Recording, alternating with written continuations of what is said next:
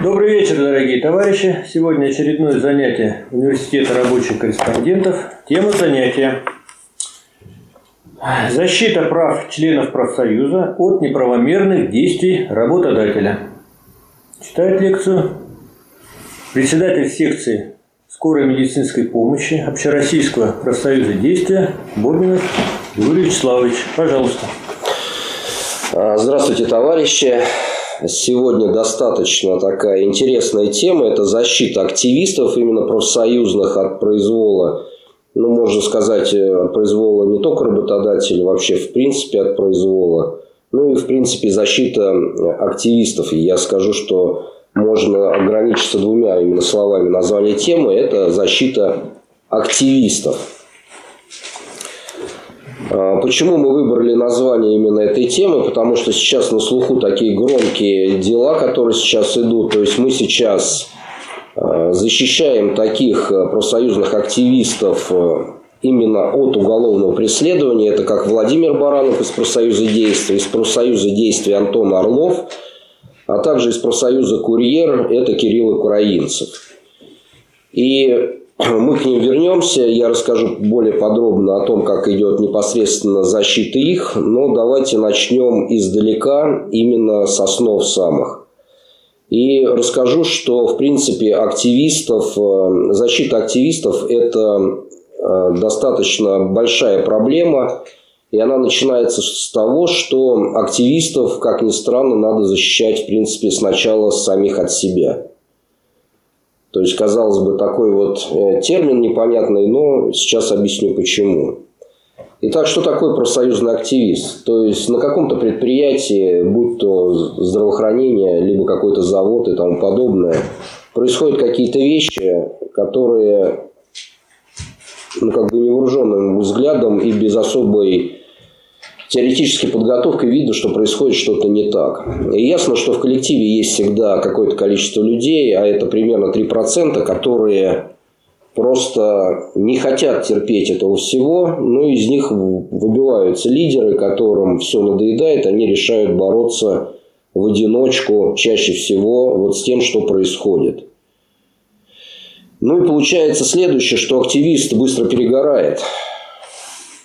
А какие же проблемы я вот здесь выписал, а, с чем сталкивается этот активист, который вот так вот зажигается и быстро сгорает. Значит, про проблемы следующие, смотрите. Непонимание коллектива.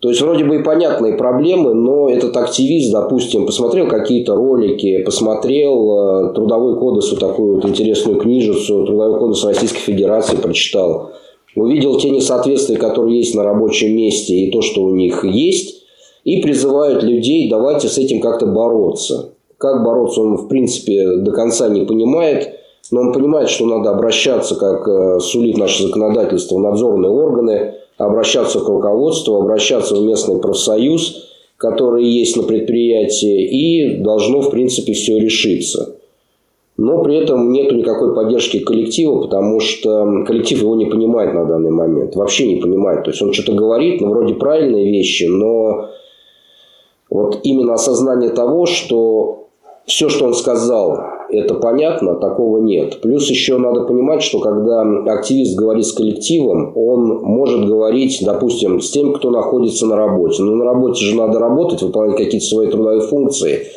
Поэтому все сводится где-то на курилках, где-то в перерывах. И тут э, тех людей, которых он может охватить, очень мало. Мало, и получается, что он, допустим, поговорил по каждому пункту своей какой-то программы, допустим, на, насчет, там, допустим, пяти пунктов, поговорил с 10-20 человеками. Опять же, чтобы объяснить свой пункт, ну, надо где-то минут 5-10 хотя бы каждый, чтобы растолковать. 5 на 5, 10 на 5 – это уже сколько? Уже надо час с кем-то говорить. Будут ли тебя слушать целый час? Вряд ли. Если ты как-то более-менее распределишь это во времени, там сегодня один пункт, завтра другой, опять же, очень много народу выходит из-под твоего влияния, потому что ты до них просто не доходишь и не можешь объяснить ничего. И получается, что ты просто не доносишь свою позицию до всего коллектива. И тут получается, что ты все стараешься, а коллектив тебя не понимает. И тебя не поддерживает. Он не поддерживает, потому что он тебя не понимает. Из своего личного опыта Конкретно это было позавчера. То есть объясняю своему коллективу, товарищи, нам надо собраться всего на небольшое количество времени. Я, как э, опытный человек, который проводит, ну, проводил неоднократно собрания, я проведу это собрание за 20 минут. Нам надо просто, как вот этот трудовой кодекс Российской Федерации, 37 статья, нам надо избрать представительный орган работников. Для этого должно прийти половина нашего коллектива, минимум плюс один человек. И мы голосуем, надо провести закрытое голосование. То есть вы должны взять бумажку, поставить галочки «да» или «нет» и опустить в урну.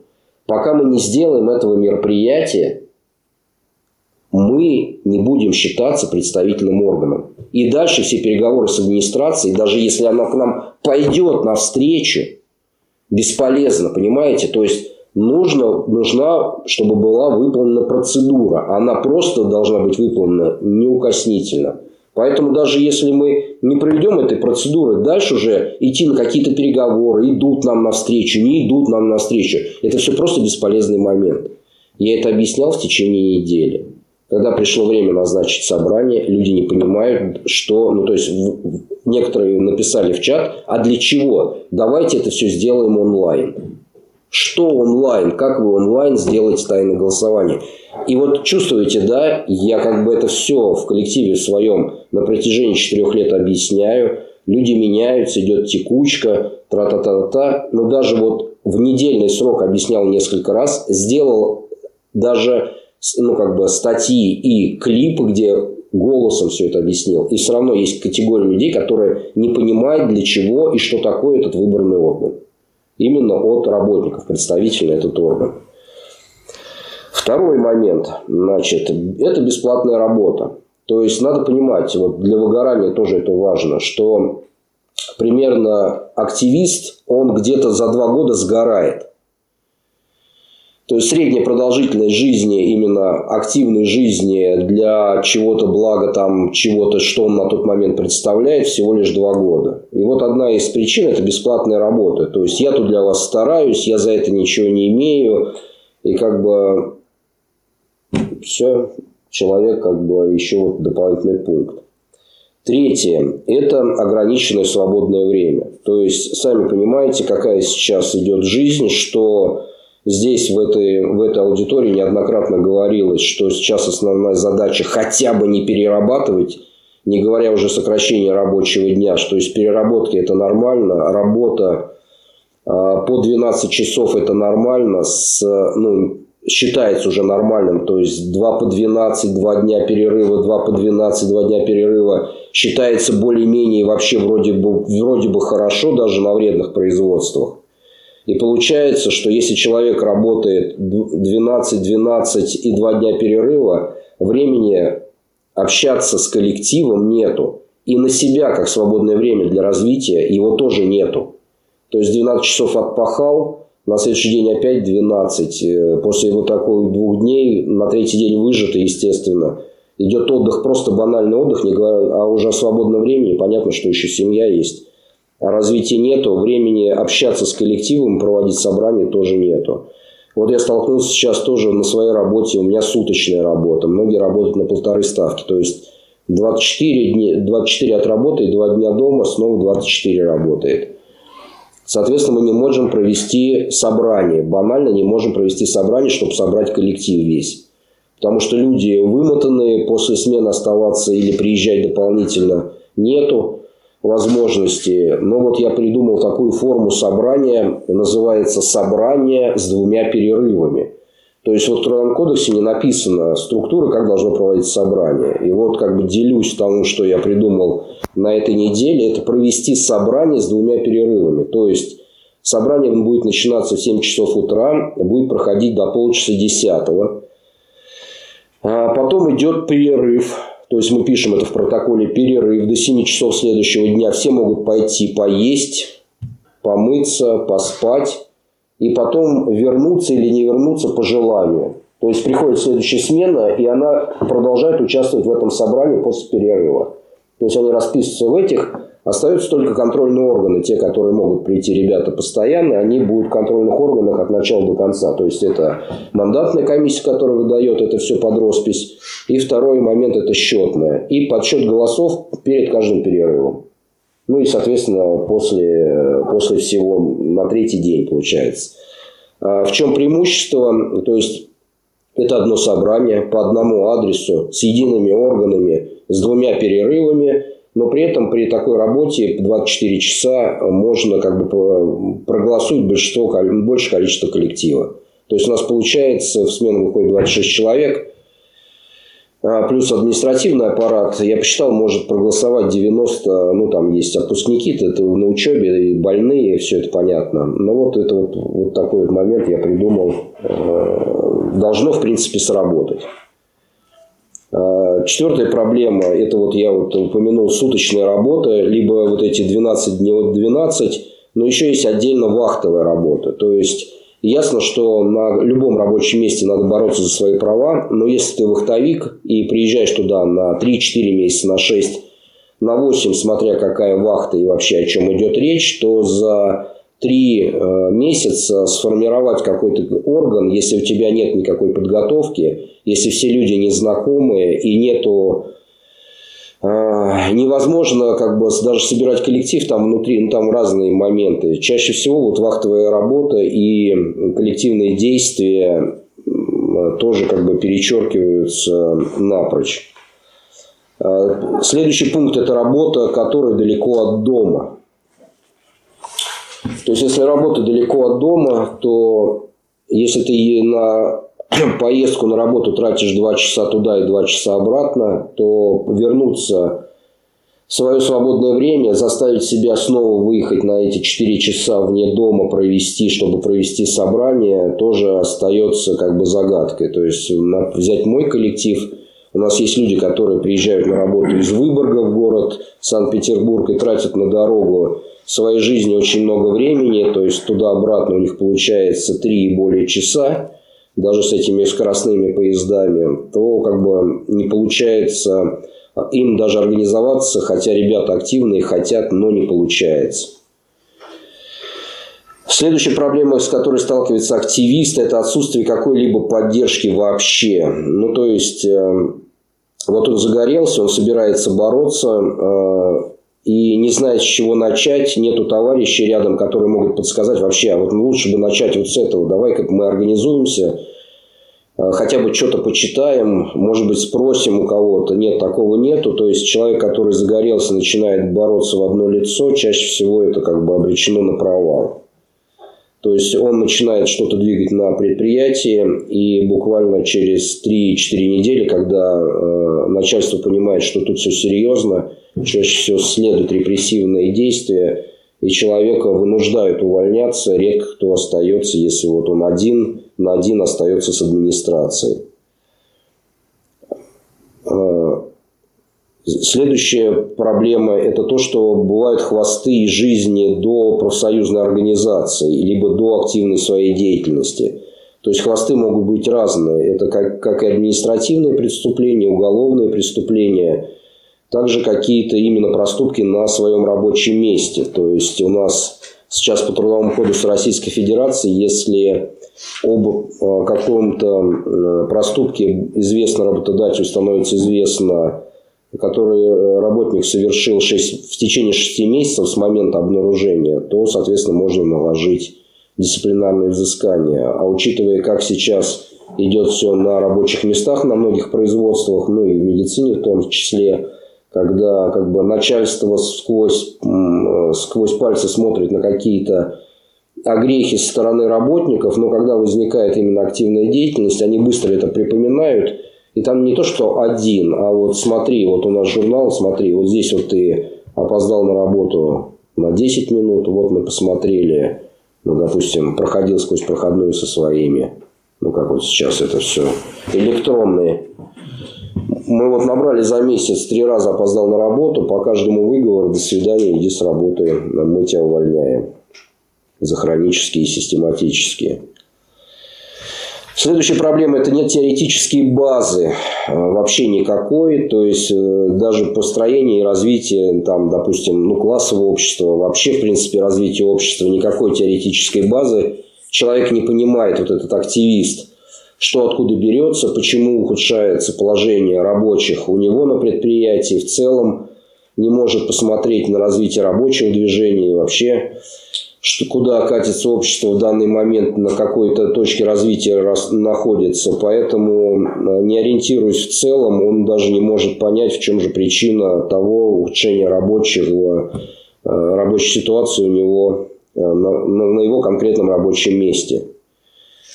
Также э, отрицательный пункт – это то, что нету э, не только профсоюза, но нет партии для поддержки. То есть, по себе могу сказать, что меня именно сильно поддерживает именно партия. То есть, я состою в рабочей партии России. Э, партия – это общественная у нас пока общественная организация, но сильная теоретическая база. И есть люди, которые занимаются той же самой работой – есть большой профсоюз, в котором я состою. Это профсоюз э, действия. В нем много тысяч человек. И есть куча активистов, которые также смотрят на тебя, ты смотришь на них и видишь, что люди э, вкладываются и делают очень много. И как партия, так и профсоюз подсказывают всегда при любой критической ситуации. Можно решить многие вещи просто элементарным звонком, Э, проведя ну, как бы даже юридическую какую-то поддержку. У меня были даже случаи, когда меня вызывали в Следственный комитет. Вроде бы это было как бы и понятно, что должны уже в ближайшее время дернуть по тем или иным событиям. Но когда уже дергаются, все равно находишься не в своей тарелке. И, конечно, просто консультация товарища, который понимает в этом во всем, очень помогает. Ну и вот, э, как бы... То есть вы чувствуете, сколько у активиста, у профсоюзного, которым мы собираемся на данный момент в конце лекции все-таки защитить, да, вот разработать план защиты такого активиста, который возник на предприятии и начинает, э, соответственно, бороться. И сталкивается столько, столько проблем возникает, и мы в конце лекции, надеюсь, защитим такого активиста, наметим план мероприятий. Ну, в этих стенах э, принято говорить о диалектике, поэтому диалектика развития профсоюза и вообще диалекте развития общества она подпадает под общие э, принципы развития общества, ну, в том числе и профсоюза, и активиста. Поэтому напомним основные вещи. Это что простое э, развивается в сложное, целое в, и, из целого в целое, и надо напомнить про дурную бесконечность. То есть вот мы как профсоюзники, мы всегда боремся за одни и те же моменты бесконечно. То есть добиваемся, нам ухудшают, мы снова добиваемся этого же либо чуть меньше, либо чуть больше, снова нам ухудшает, и вот это все идет как дурная бесконечность, и в принципе мы в своей профсоюзной работе должны просто э, стремиться к отрицанию этой дурной бесконечности. Отрицание дурной бесконечности – это истинная бесконечность, когда все общество улучшает положение работников. То есть общество это и есть должно быть работники, которые улучшают свои права. То есть конечная цель профсоюзной борьбы – это как раз вот эта вот истинная бесконечность трудящихся ну, от целого к целому понятно, то есть всегда возникает вопрос, что первично яйцо или курица. Э, ну, возникает сразу вопрос, яйцо это что, собачка или кошечка? Естественно, это курица, соответственно, идет развитие от простого к сложному. Ну и э, на простом примере это, это, вернее, от целого к целому и от простого к сложному ну, понятно, что все идет от простого к сложному. Это касается в том числе и профсоюзника, и организации. Итак, давайте начнем защищать нашего э, профсоюзника, даже сейчас не профсоюзника, просто активиста. Начнем его защищать. И предлагается самый простой способ защиты именно профсоюзника – это создать организацию. То есть, э, если мы рассматриваем организацию, то мы как профсоюзники рекомендуем все-таки создавать именно профсоюзную организацию, потому что профсоюзу очень много возможностей. А, во-первых, есть федеральный закон 10, отдельный для профсоюзов, который подразумевает, а, сколько, допустим, работодатель должен отвечать на письма, структуру профсоюза, а, отчетности, подотчетности, защиты, обращения в различные надзорные органы. То есть там идет очень много преференций. Ну вот я у себя на предприятии, непосредственно в своей больнице, создал совет трудового коллектива, потому что мы создали совет трудового коллектива с моей подачи, потому что наш профсоюз действия в городе Санкт-Петербурге почему-то ассоциируется до сих пор с каким-то альянсом врачей, хотя мы с ними никак не взаимодействуем, уже давно альянса врачей как таковой организации уже не существует. Но есть такой вот жупел, говорят, что если вы связались с действием, то все, вы иностранный агент, это боже к чему приведет. Ну вот мы создали Совет трудового коллектива, в принципе это представительный орган нашей организации перед работодателем, но при этом урезанные права. И вот хотелось бы с точки зрения диалектики подумать, разобрать именно организацию профсоюза и где же там защита этого профсоюзного активиста, где она появляется. Итак, понятно, что если мы берем определенное наличное бытие, то есть мы берем, создаем, допустим, профсоюз медицинских работников, то есть определенный профсоюз определенных работников, вот он есть, и мы как бы отрицая это, проникаем в сущность этого профсоюза. И, соответственно, мы что видим в этой организации? То есть собралось пять активистов, которые а, друг друга знают. И если мы будем так вот отрицать, как положено по диалектике, то мы можем, в принципе, разобрать каждого человека, увидеть, что у каждого человека, у этого профсоюзника есть ресурс. А, вот так и у нас получилось в Совете трудового коллектива. У нас собралось 15 человек именно, у которых оказалось очень большие ресурсы у каждого. И объединив эти ресурсы, нам получилось вот летом прошлого года, соответственно, смести администрацию. То есть суммарные, э, суммарные ресурсы нашего Совета трудового коллектива превысили ресурсы именно администрации нашей поликлиники. Ну, что привело вот к таким вещам. То есть получается, что э, если ты идешь один, у тебя ресурсы достаточно небольшие. То есть, э, получается, у тебя свободного времени один час в неделю. У тебя есть знакомые, только э, ближайшее твое окружение, такие же медики, допустим, либо товарищи по цеху. Да, есть какой-то Шурин, но непонятно, будет он с тобой общаться или нет. Ну, в принципе, все. Ну, вот э, в этот час свободного времени, на который ты можешь потратить на профсоюз, ну, что ты там сделаешь? Ну, что ты сделаешь? Может быть, напишешь статью, и то, возможно, не получится, потому что этим не занимался.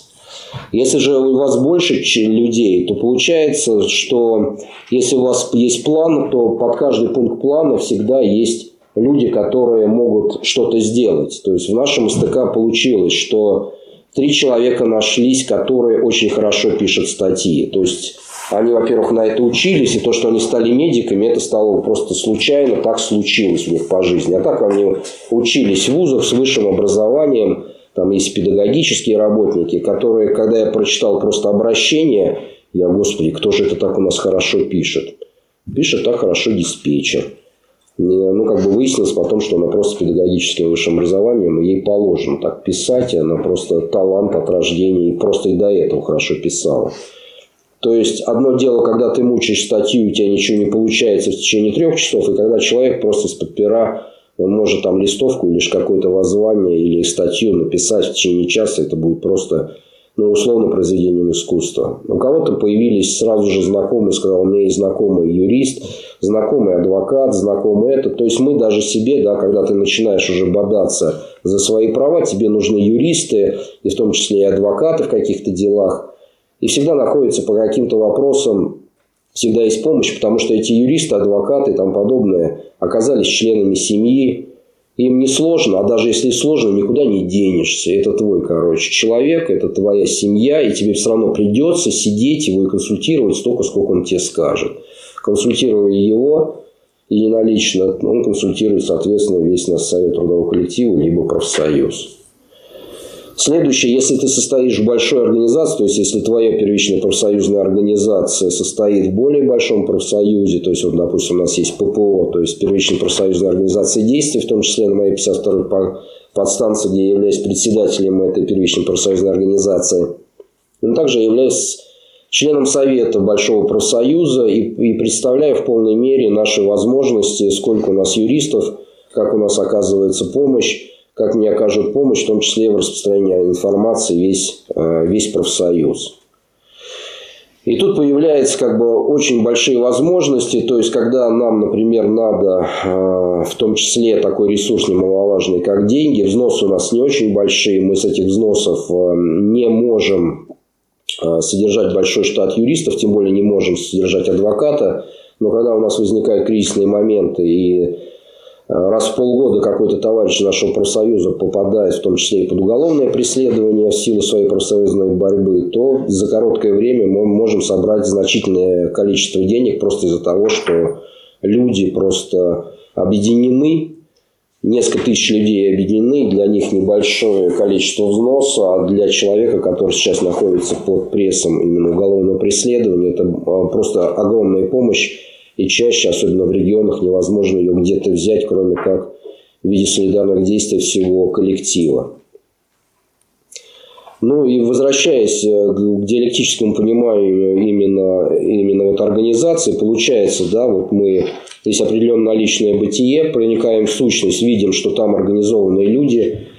Организованно это что значит? Значит, э, собралась организация, собрались люди, которые не где-то там подписали какой-то протокол непонятное создание первичной профсоюзной организации. А вот так вот сели друг перед другом и сказали, товарищи, мы организация, вот нас ядро 7 человек. Ну, чаще всего больше не надо для того, чтобы вести коллектив. Достаточно и 7 человек заряженных товарищей, которые скажут, что вот мы с вами работаем по, допустим, таким принципам. Я вот из своего профсоюзного опыта э, беру следующее. Смотрите, э, мы договорились в своей профсоюзной организации, что мы работаем по принципам безопасности, отчетности и учетности результата профсоюзной дисциплины, солидарности и взаимоуважения. Ну, как бы хочу конкретно по пунктам пройтись. Первый пункт – безопасность. То есть, мы, опять же, этот пункт первый замечу, это я не придумал, это вот так и есть опять возвращаемся к защите активистов. То есть один из пунктов безопасности это когда ты вступаешь в профсоюз, у тебя не должно получить, появиться столько проблем, что ну, из дополнительных куча проблем, которые ты потом можешь не решить. То есть получается, что ты создаешь профсоюз, чтобы решать проблемы, а получается, ты не решаешь проблемы, а у тебя их еще больше, больше, и, и может быть дойти до того, что тебя просто выкинут с работы, и на этом вся твоя профсоюзная работа именно на этом предприятии закончена, потому что ты вне работы. Ну и что мы тут подразумеваем под этой безопасностью? Ну, первое – это а, сбор а, всевозможной документации, касающейся твоей трудовой деятельности. Ну, допустим, ты решил стать на путь борьбы. Ясно, что ты борешься за свои трудовые права, но получается, что если ты выдвигаешь любой принцип, допустим, дайте мне нормальную спецовку, то дайте мне нормальную спецовку в размерах предприятий, где, допустим, 3000 человек, это копейка для работодателя. Следующий твой пункт – горячие завтраки. Следующий твой пункт а, – повышение стимулирующих. Следующий твой пункт э, – серой зарплаты. И вот каждый твой пункт, который у тебя есть, логичный, и, в принципе, только, только что такое было, и вот вы у нас отняли, ясно, что это потери для твоего работодателя. И если он посчитает, что слишком много потерь, то, соответственно, он за тебя займется, а именно все будет очень просто. Ты не выполняешь, допустим, свои должностные обязанности. То есть, те документы, которые профсоюзный активист должен собрать сразу, ну, организованно, то есть вы организованно начинаете собирать и не светиться при этом. Вот это ключевое. То есть нету такого, да, да, допустим, в профсоюзе действий существует такая бумага. Соответствие со статьей вот эти Трудового кодекса Российской Федерации, номер 62. Прошу предоставить мне, вот тут вот сказано, в трехдневный срок следующую информацию.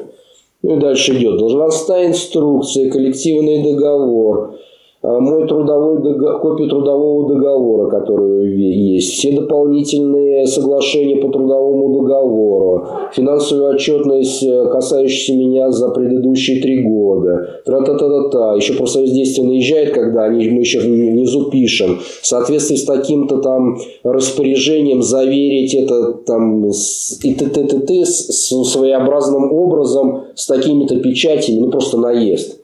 И когда такой работодатель читает такое заявление, так, надо присмотреться к этому товарищу. Поэтому мы рекомендуем, если вы решили, да, и знаете, что вот по этому трудовому кодексу у тебя там было нарушение 6 месяцев назад, тебе это все припомнят, и сразу же впаяет 1, 2, 3 выговор, соответственно, ты решил, вы создали, но при этом не надо пока светиться. То есть, соберите документы, то есть, первое, должностные обязанности – Прочитай хотя бы свою должностную обязанность. Чаще она всего есть в трудовом договоре. Ну, часто. Если нет, может быть, висит на стене где-то там в рабочем месте. И смотри, а что ты делаешь-то по этому, по должностной обязанности? И потом выяснится, ба, ты это, это, это не доделаешь. Ну, надо как-то напрячься.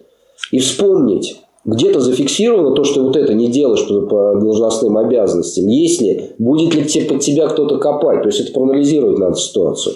Второй момент – это нельзя опаздывать на работу вообще ни при каком. При этом у нас в профсоюзе конкретно есть, что за прогулы и за э, прогулы и за пьянку и употребление наркотических веществ на мы в профсоюз не вписываемся. Это заранее проигрышные дела. Ну и вообще, в принципе, человек, который прогуливает работу и черт знает, чем, чем занимается на работе, такие вообще и коллективы не нужны. То есть ради этого не стоит даже стараться.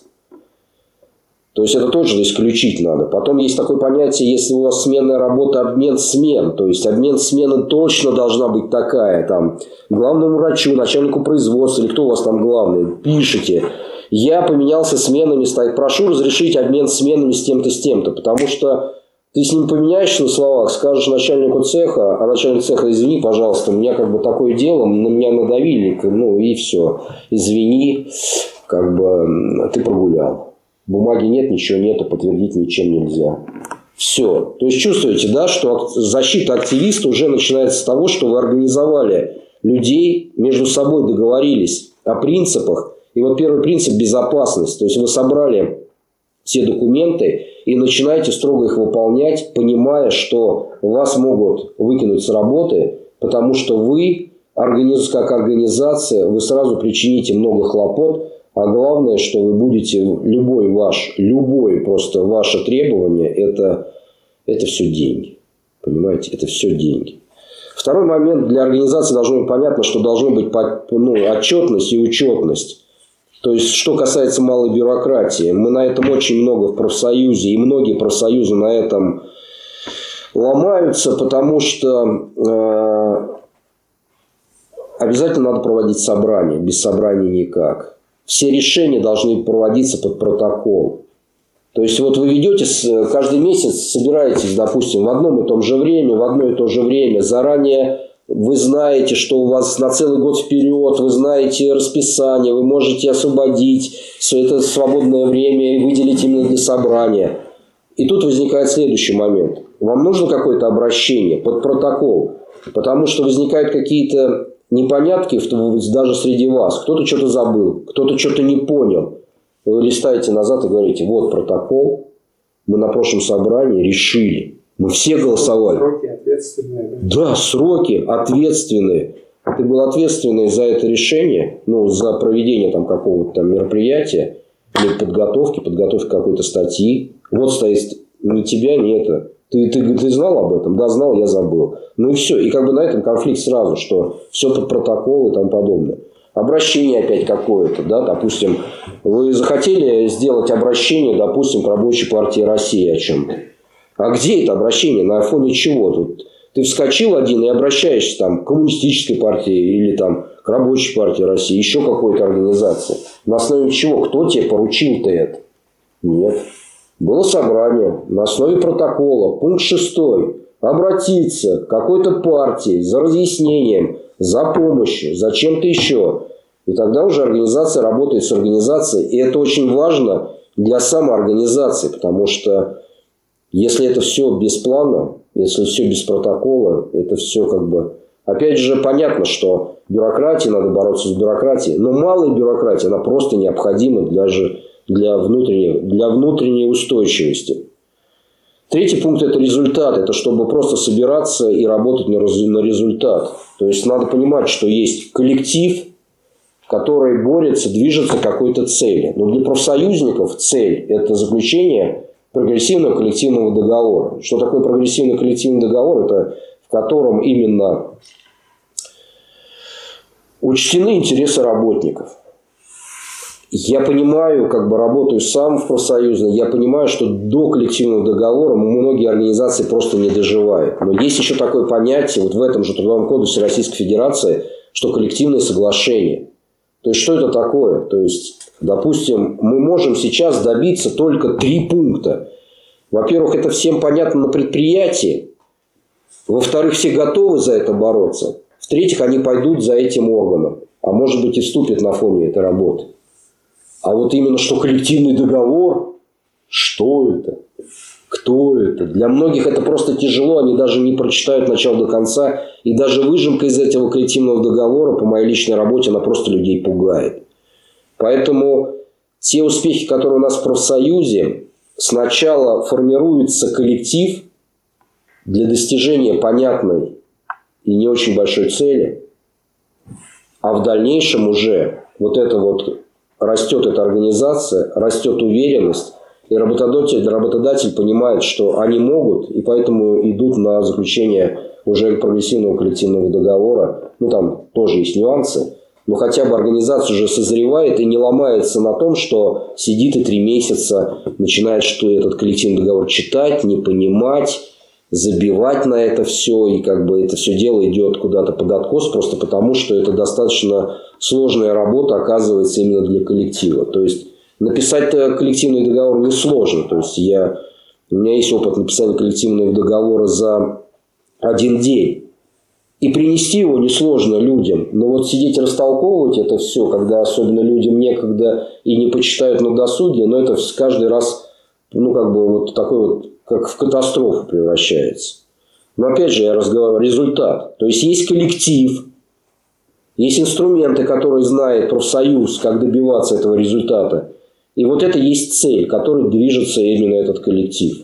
И если всем ясна эта цель, и есть эти инструменты, которые предлагает профсоюз, а непосредственно в Санкт-Петербурге есть организации, которые понимают, о чем идет речь, и, в принципе, я у них тоже учился – ну и как бы в нашем профсоюзе отрабатываются вот эти вот инструменты. Ну хотя бы взять э, такая вещь, как подслушано на том или ином предприятии. То есть мы это использовали первый раз вот прям активно именно в Пензе, когда Пенза добилась именно заключения прогрессивного коллективного договора через заключение отдельного соглашения. То есть они пять месяцев бились за заключение отдельного соглашения, выбили ни много ни мало, представляете, да, то есть денег нет. Вот сейчас в Владимире идет э, активные действия, там администрация говорит, денег нет, разговор идет о 11 миллионах.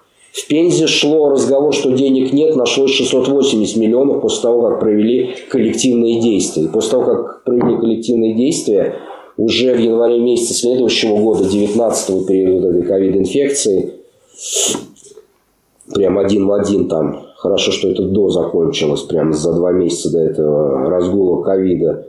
Соответственно, уже заключили прогрессивный коллективный договор, который конкретно я и написал, то есть основа была моя. То есть там они изменили под свои там реалии, но вот именно основа, которую они взяли, она была взята мной. То есть я не смог, они взяли и смогли, потому что у них было уже кому, а именно организация это все делать. То есть тысяча человек у них на тот момент стояло в организации – а ядро небольшое. То есть у них ядро было, короче, 6, ну иногда 8 человек. А прям вот чтобы такие вот, прям вот такие, таких было всего 4. Но еще раз говорю, то есть ядро, то есть должны понимать, что вот организация есть ядро, как вообще организация, да, в целом, теория. Есть ядро, да, которое формирует идеи, планы и все остальное. Дальше идут люди, которые сочувствуют, э, как передатчики информации. То есть которым выходишь к ним и говоришь, что надо так, или собираешь отдельное собрание, говоришь, надо это, это, это довести до коллектива. Следующий сочувствующих достаточно много, потому что вы выражаете общие идеи, они сочувствуют, они видят, что люди понимают, что надо делать, да, мы с вами.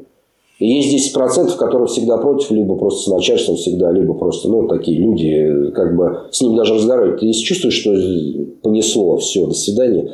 И не надо даже на них очень много тратить времени, потому что 70-80% тебя поддержат. Ну и вот об инструментах-то, которые разрабатывали, вот это подслушано именно тогда у медиков э, Пензы. Очень хороший ресурс был, и есть он на данный момент существует, и мы его тогда использовали. То есть любая информация доводилась очень быстро, планово, безотлагательно, и они узнавали сразу же все в течение часа.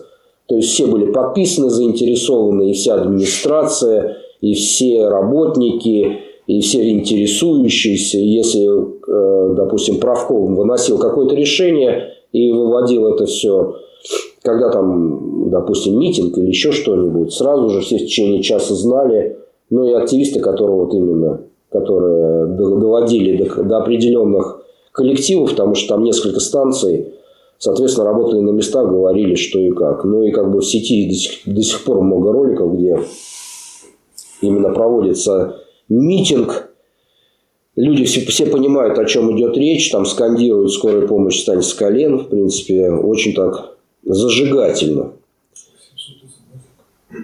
Да, кстати, вот спасибо. Коллектив, коллективное действие было такое же. Это когда все договорились, и когда Путин отвечал на вопросы, они одномоментно послали 800 смс. И у всех ничего другого не было. На всех экранах было одно и то же. Пенза, низкие зарплаты, тра-та-та. И вот 800 смс одномоментно послали и перебили весь эфир, и Путин сказал тогда, «А, попрошу разобраться, вот здесь все, все знают, какая область, так в эфире в прямом не сказал, но, знаете, люди поняли, какая область. И как бы это было тоже такой рычаг давления перед тем, как согласились и нашли 680. То есть чувствуете, да, какой вот... Э, ну, а главное, люди понимали, какой результат. Конечную цель-то все видели.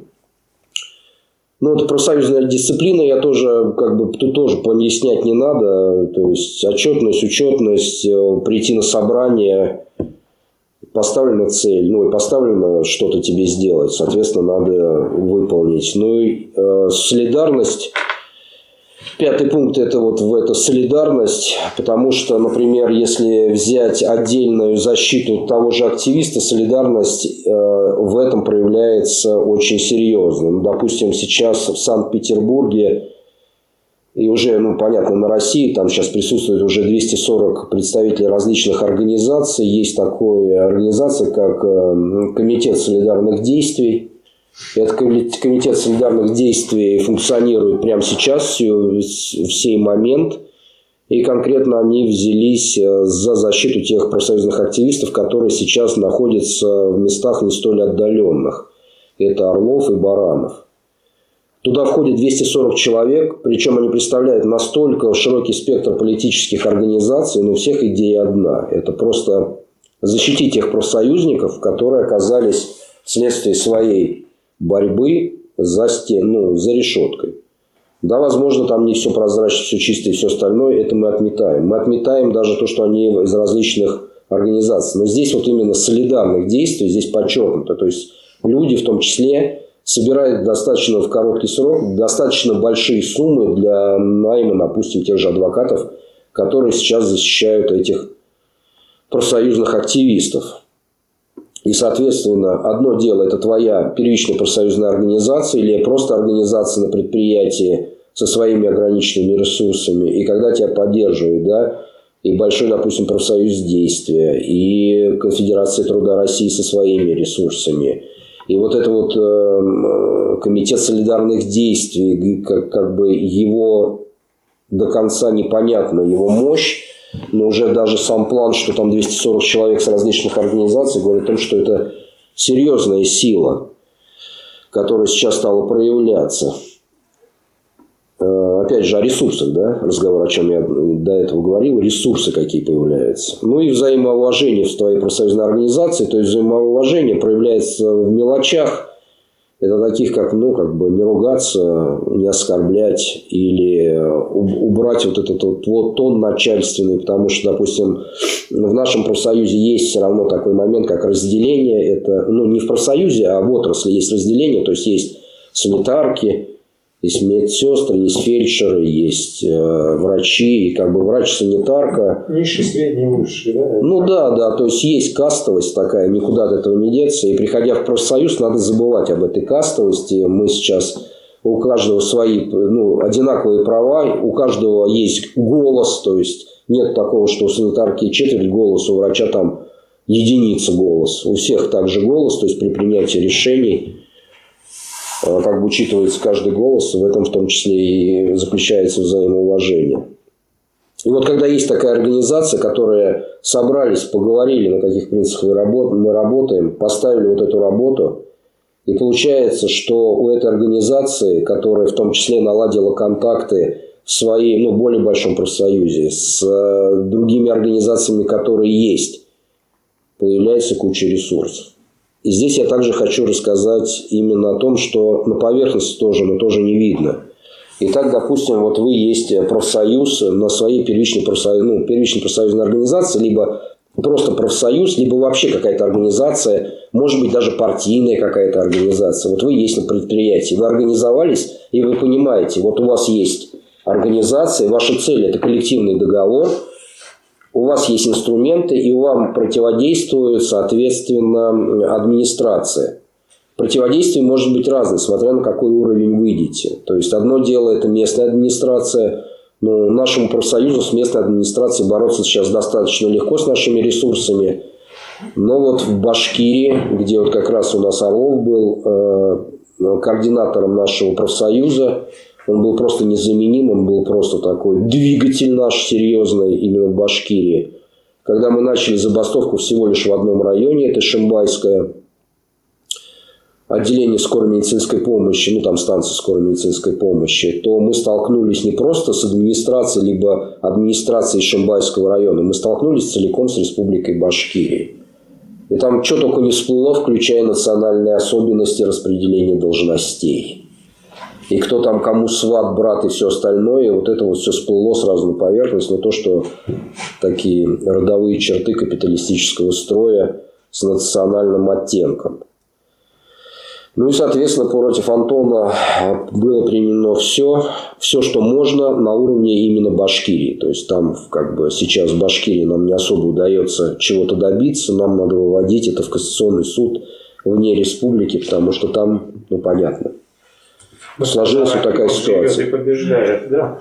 Да, в общем, вот такая ситуация сложилась, и никуда не деться от этого. То есть, понимая это, вы понимаете, против чего вы идете. Еще раз говорю, профсоюз действий сейчас любую администрацию отдельной клиники поставить на место и добиться улучшения прав не представляет никаких трудностей. Чаще всего мы это делаем. Но если сталкиваемся с болью, то как бы вот мы сейчас на данный момент именно не были подготовлены для более широкого. Но столкнувшись с этой проблемой, общество дает, как положено в том числе и диалектике, есть действие, есть противодействие. В том числе вот э, комитет солидарных действий, который возник, это просто люди, активисты, которые понимают, что ну, как бы, вот, произошло, и то, что раньше работало, либо не позволяли себе это делать, сейчас позволяют, и надо что-то делать ну, в рамках существующего закона, но молчать нельзя и надо что-то делать. Так что вот, ну, я продолжу. Итак, вот есть эм, профсоюз, есть какая-то организация, и вот в плане, в плане что делать-то вот? На заводе на одном есть организация, на другом организация. Допустим, медики. Мы создаем территориальную организацию. Мы понимаем, что любой главный врач завязан э, с главными врачами, допустим, района своего, в том числе завязан через комитет, и районные райздравы завязаны, ну, райздравы завязаны между собой. То есть, начиная какое-то активное действие на своем, в своем лечебном учреждении, идет противодействие со стороны целиком администрации того или иного района, минимум подключается комитет. Вот, допустим, там, где мы одержали промежуточную победу э, в Выборгском районе 52-й поликлиники, для того, чтобы избавиться от активистов, придумали такой ход. И, как вы понимаете, это нельзя придумать на уровне учреждения. Это было придумано на уровне администрации Выборгского района. То есть они придумали такой ход. И вот есть территория Выборгского района, раскиданы подстанции скорой медицинской помощи.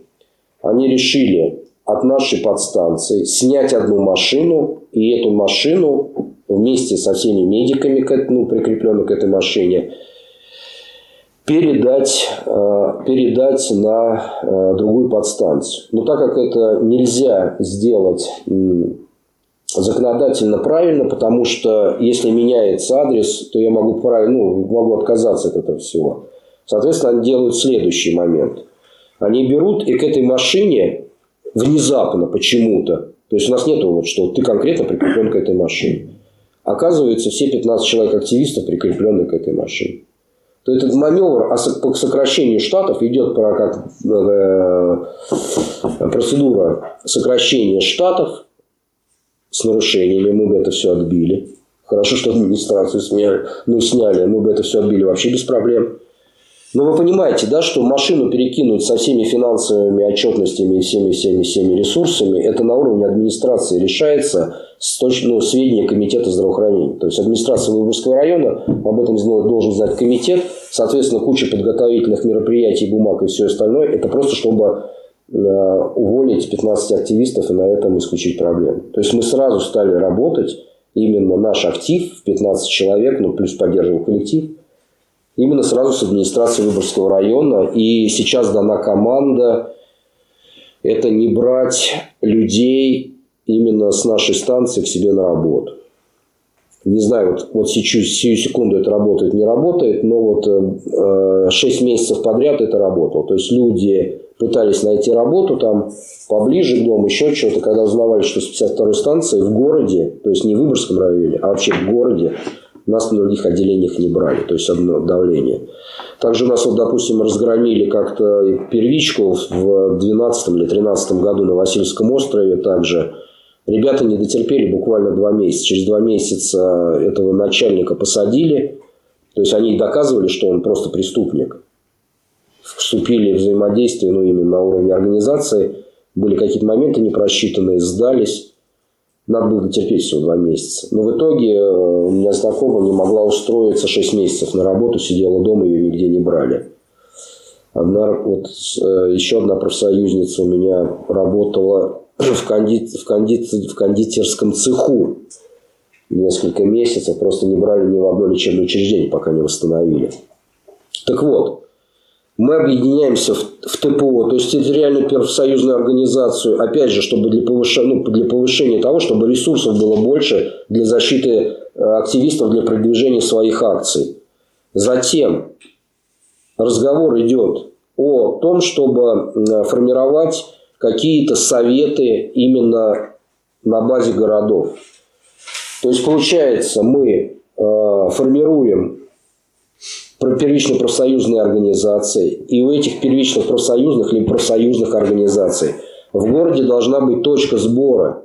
То есть мы должны формировать здесь сейчас советы или что-то иное. В принципе, здесь вот площадка есть в Санкт-Петербурге, но это должно касаться всех городов. То есть это касается всех организаций, вот этот комитет солидарных действий, там подтверждение. То есть собрались люди различных там вероисповеданий, там направлений, левых, правых, там центристов и всего остального.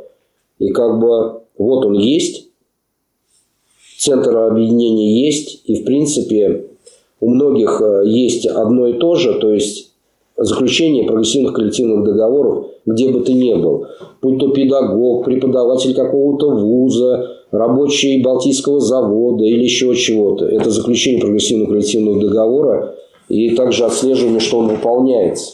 В принципе, задача одна, и когда, допустим, на том же Балтийском заводе проходит какая-то акция, я с удовольствием в этом участвую, там, оставляю комментарии, могу даже иногда и ролик записать, но сейчас не записывал давно, но если просили, то я это все делал, комментировал, и как бы я понимаю, и людям это надо, и поддержка растет, и в принципе даже распространение одномоментно большой, ну, одномоментный скачок какой-то информации, вот, например, молния, что надо распространить везде, я даже по, по профсоюзу действий понимаю. То есть, когда у нас профсоюз действия идет значок молния, и совет профсоюза действия требует распространить это мгновенно, у нас идет примерно за час могут сразу где-то 200-300 ну, репостнуть людей, и как бы новость взлетает, и пусть она у нас как бы не светится, а, по стране там на первых местах, но в конкретном регионе она светится, потому что, например, мне 52-я подстанция, я как-то еду в машину, читаю новости,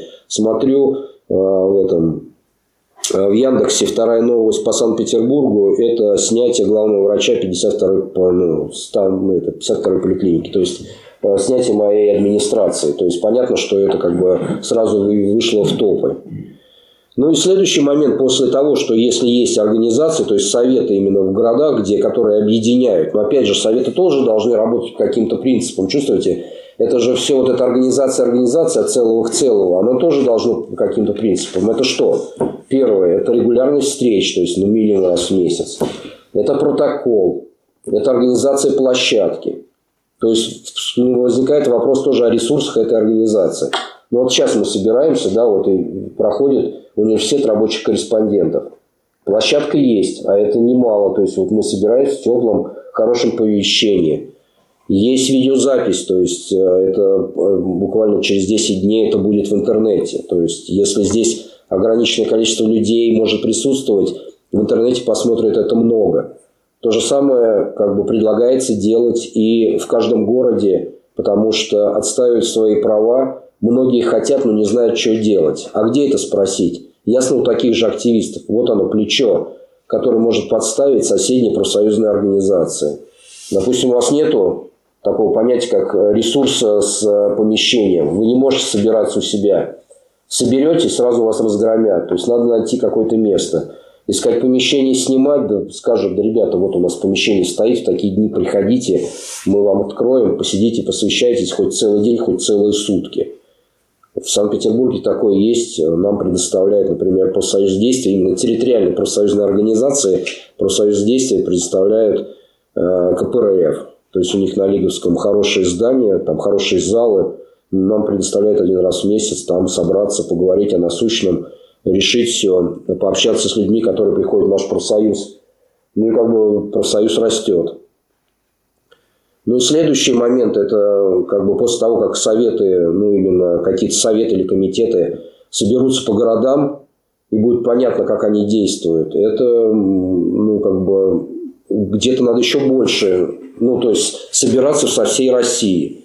Ну, чтобы свою общую повестку, что если когда-то там пенсионный возраст там взметнется до 67 лет, чтобы мы были организованы и выступили единым фронтом. На данный момент такая площадка, ну, я вижу только одну. Может, кто-то подскажет что-то другое, но я вижу только одну. То есть, это э, Российский комитет рабочих.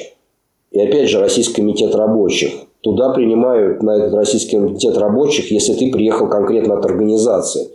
То есть, не просто пошататься такой, раз ты такой решил, ну все, я начну заниматься и тому подобное. Нет, туда приезжают люди, которые уже организованы в своем коллективе. Есть какое-то ядро, которое ведет борьбу по конкретной цели. Это по заключению либо соглашения, либо коллективного договора, либо отставления каких-то других требований. И вот они там собираются рабочие, которых посылает именно организация для налаживания связей. И я просто призываю, что товарищи, товарищи рабочие, товарищи медики, все, вы просто обязаны на местах организоваться. Вы должны видеть ясно цель. Это заключение прогрессивного коллективного договора либо соглашения. Вы должны проявить солидарность, то есть организоваться с другими такими же предприятиями и тому подобное. Организоваться внутри своих городов для отстаивания своих целей. Разобраться, где у вас там желтые профсоюзы, не желтые. Кто стоит на интересах трудящихся, кто стоит на интересах работодателя отсеять вот этих всех людей, которые не стоят на интересах, на интересах трудящихся, сформировать уже там вот именно ту солидарность, которой сейчас мы и пользуемся для защиты активистов, именно тех медиков и не медиков, которые сейчас в том числе находятся э, в застенках. И, соответственно, выдвигать э, делегатов на Российский комитет рабочих. Площадка существует уже 30 лет, она работает, туда приезжают люди в течение 30 лет. И я думаю, что новые реалии ну, вдохнут э, новую жизнь именно в Российский комитет рабочих. То есть, понимаете, да, везде нужны ресурсы.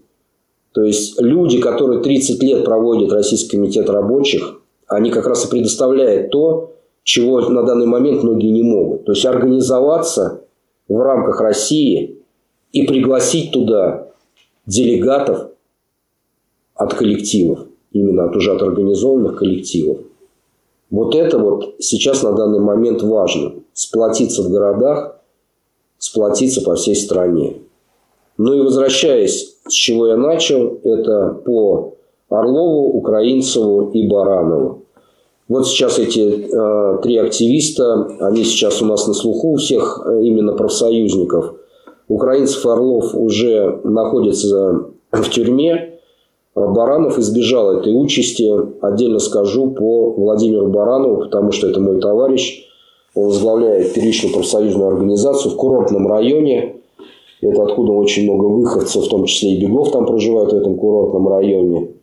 И ясно, что Баранов, он просто со своей первичкой противопоставил свою первичку, в принципе, администрации всего курортного района и комитета Санкт-Петербурга по здравоохранению.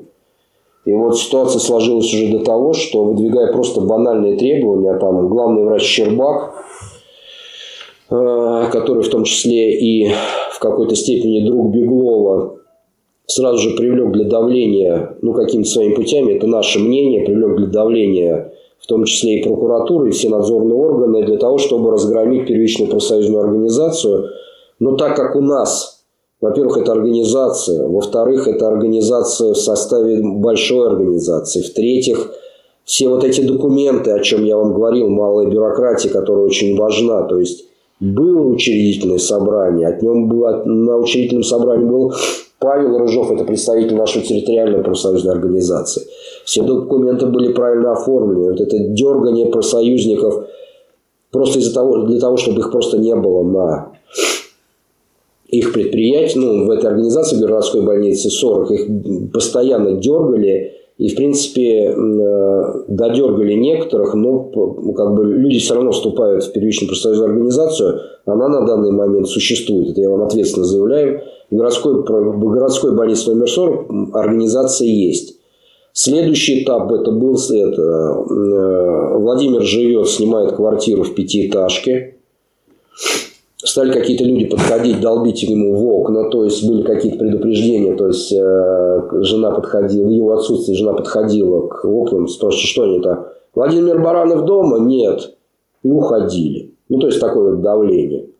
И вдруг, когда Владимир был на работе, к нему стали ломиться непонятные люди, представляясь следаками с какого-то там тра-та-та, по делу чего-то проводить обыск. Естественно, их никуда не пустили. Владимир сразу записал ролик. Этот ролик разошелся достаточно быстро. Сразу же нашли деньги на адвоката. И Владимир оказался под защитой сразу двух адвокатов. И когда его вызвали на следующий день на следственный на допрос, ну, допрос не знаю, какие там доследственные мероприятия, либо следственные, адвокат сказал, что там дело вообще мертвое, то есть его возбудили, скорее всего, только для того, чтобы Владимира сделать свидетелем, провести отпуск, обыск, опять же, с непонятными намерениями. То есть, ему предъявляют, то есть, пятиэтажка, представляете, да, типа в его доме кто-то распространяет наркотики, он свидетель. Почему не все остальные там, там 100 квартир, не свидетели? Почему один? Ну, понятно, что это все какая-то... Ну, попытка запихать, наверное. Так. А может быть, а может быть, вполне и подбросить что-нибудь. Сейчас что? Что и патрон подбросишь, да, учитывая, что он там тоже охотник, рыболов.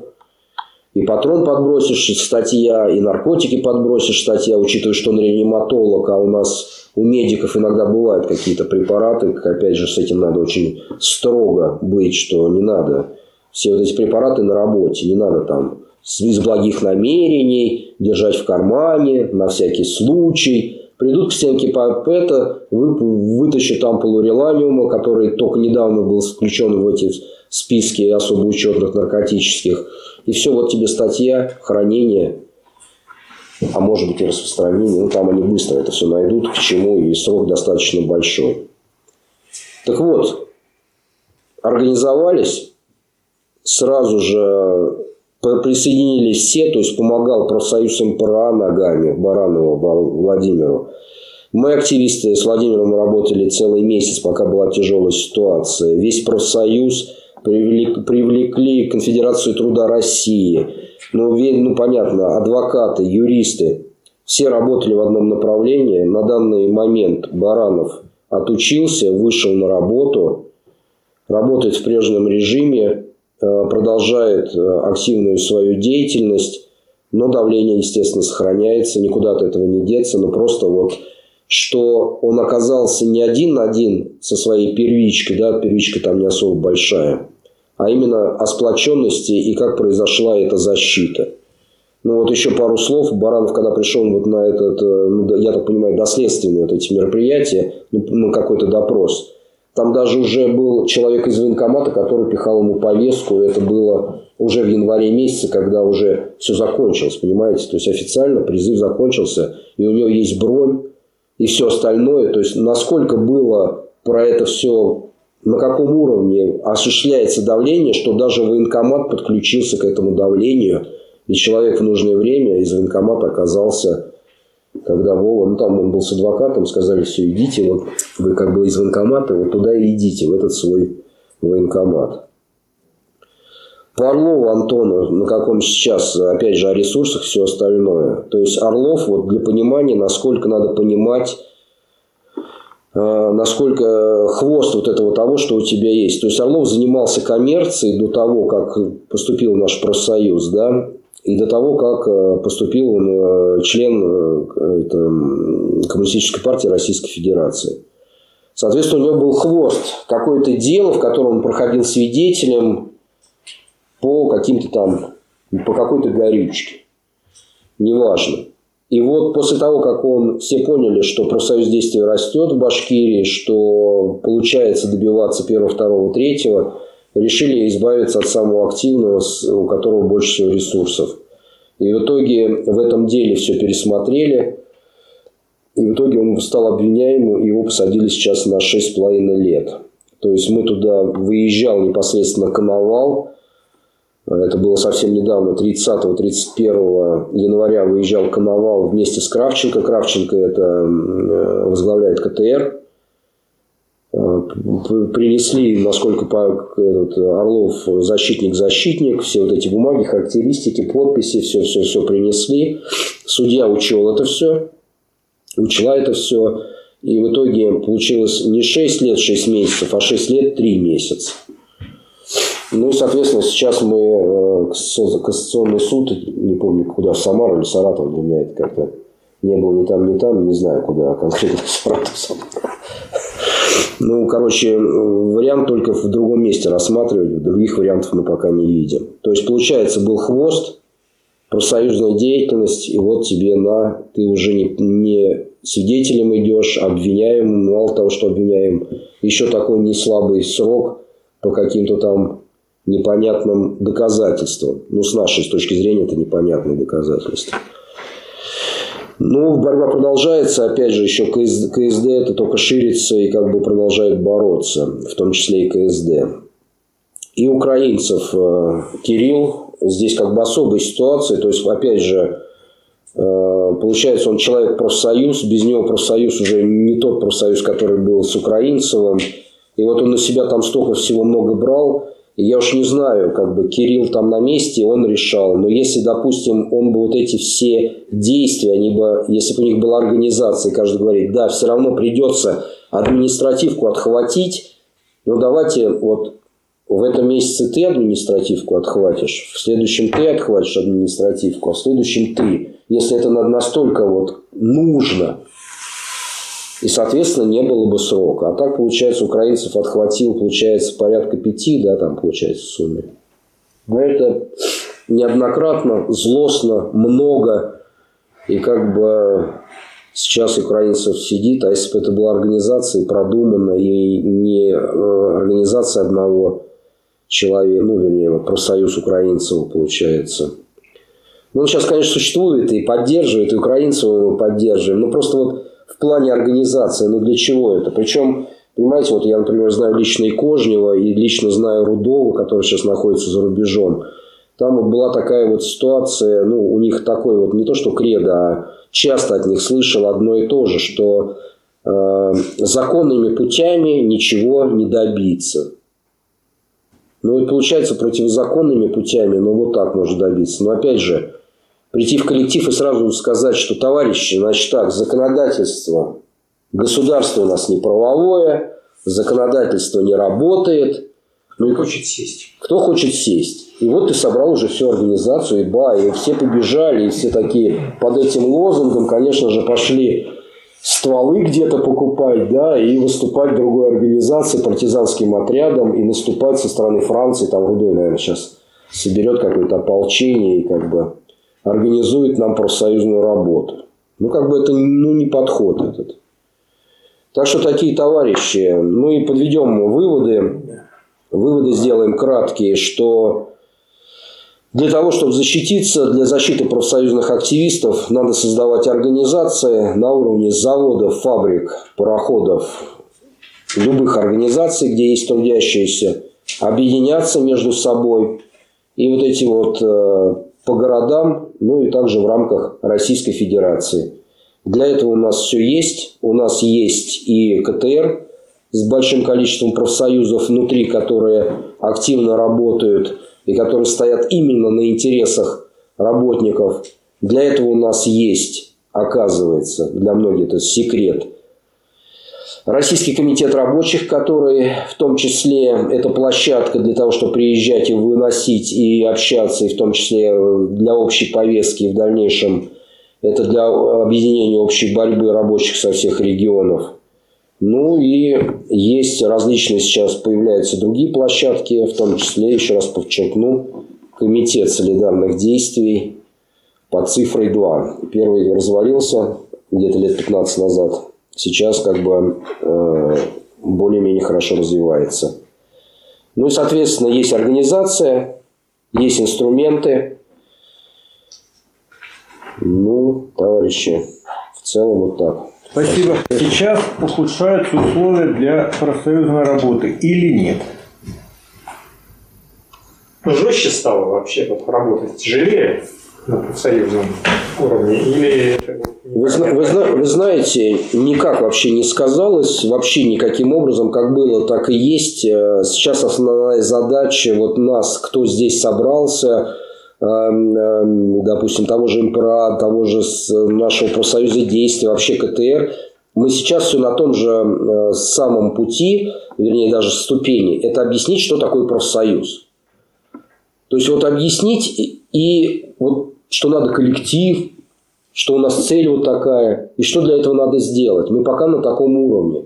То есть мы сейчас должны просто объяснять и показывать на примерах. Примеров становится все больше, особенно в профсоюзе действия мы ширимся, и у нас очень много хороших компаний. Но опять же, мы еще раз говорю, там, где мы возникаем, и где мы уже начинаем использовать эти принципы, раньше времени не, от, не открываться. У нас даже есть методичка в, в профсоюзе действия – если ты молодой профсоюзник, ты должен делать 17 позиций. И там 17 позиций, что ты должен сделать, чтобы просто тебя не уволили и не попасть в просак. То есть вызвали к начальству, как сходить, как себя туда вести, что говорить там, что не говорить, кому звонить. Что такое должностная инструкция, что такое коллективный договор. И мы это объясняем. 17 позиций надо выполнить. И если человек вот так вот, не то, что такое, а, сейчас я с шашкой наголо, то обычно все хорошо. Если шашкой наголо, возникает куча проблем. Первый вопрос. Должна ли партия рабочего класса непосредственно участвовать в профсоюзной работе? Должна ли она инициировать эту работу? Взаимоотношения профсоюза и партии из вашего опыта.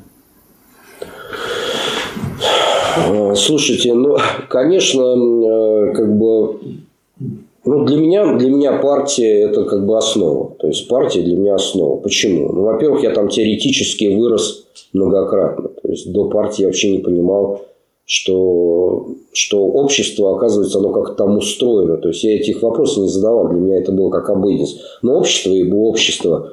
уже классовое общество, для меня это уже как бы осталось далеко, поэтому э, именно партия дает вот для меня конкретно эту теоретическую основу и базу, ну, помимо поддержки. Э, то есть, а с теорией мне уже достаточно легко разъяснить людям, что происходит на том или ином предприятии, конкретно у меня, к чему мы стремимся, чего мы можем достигнуть в рамках той или иной борьбы, чего не можем. Поэтому ясно, что как подготовленный партиец я скажу, что да, первое, с чего надо организовывать людей, это вокруг экономической борьбы. Это первое. И после того, как люди организовавшись вокруг своих насущных интересов и видя эту, опять же, я скажу этот термин, надоевший всем, эту дурную бесконечность, то есть мы добиваемся, нас откатывают, добиваемся, откатываем, добиваемся, откатываем, добиваемся, откатываем. А как отрицать эту дурную бесконечность? Отрицая бесконечность, мы переходим в истинную бесконечность. А истинная бесконечность, когда все трудящиеся улучшают свое положение. А что для этого надо делать? А для этого надо делать уже выдвигать политическую концепцию, да, политические требования. Вот оно, переход от, соответственно, экономической борьбы к политической. И люди, которые участвуют, именно активно участвуют в организации рабочего движения, они так или иначе приходят, ну, говорят, к левому движению. На, на самом деле они приходят к тому, к чему я сказал, что выдвигают именно конкретные политические лозунги – именно переход к другому строю. По-другому никак. Иначе это будет дурная бесконечность. Понятно. Спасибо. Вопросы закончились. Записавшихся на выступление нет. Заключительное слово. Заключительное слово. Товарищи, еще раз говорю, а, еще раз намекну на ресурсы. Итак, смотрите, есть у нас а, университет рабочих корреспондентов. Мы здесь собираемся тоже уже на протяжении 30 лет. Нет, поменьше. Поменьше? 20? Ну сколько? Виктор Иванович? 20. Наверное, ну, лет 20. Лет 20 да. Ну, немало. Немало. Немало, 20 лет. Я призываю рабочих приходить сюда, особенно э, именно активистов, которые берут, ведут активную борьбу, потому что это площадка та, которую смотрят. То есть вот нас пришло здесь немного человек, потому что не позволяют здесь много людей вмещаться. Но вот эту запись просмотрит несколько тысяч человек – ее распространят также в, в плане солидарных действий другие организации. Еще раз говорю, эти несколько тысяч посмотрят и будут понимать, во всяком случае, ориентироваться, с чего начать и чем закончить. А, и, вернее, к чему стремиться, чем закончить. Не надо чем закончить. К чему стремиться. Но еще есть такой момент о выгоревших э, профсоюзниках. И, но их много, их и ведет, ну, как бы подсчет идет на сотни. И как бы надо их призвать, что как бы сейчас идет новый, так сказать, скачок именно профсоюзного движения. И просим этих профсоюзников снова выйти к нам на связи и, учитывая их опыт, в том числе отрицательный, как говорят на ошибках, учиться с этим опытом, в том числе отрицательным, и с тем опытом, который накопили мы за последнее время, именно продвинуть прогрессивные идеи в своих коллективах, ну и как бы немножко отряхнуть перья, от того, что случилось. Ну и как бы полететь дальше, расправить крылья. Спасибо. На этой оптимистической ноте мы заканчиваем занятие. Встречаемся в следующий четверг. Тема занятия «Уничтожение классов». Читает лекцию кандидат экономических наук Галков. Встречаемся в следующий четверг.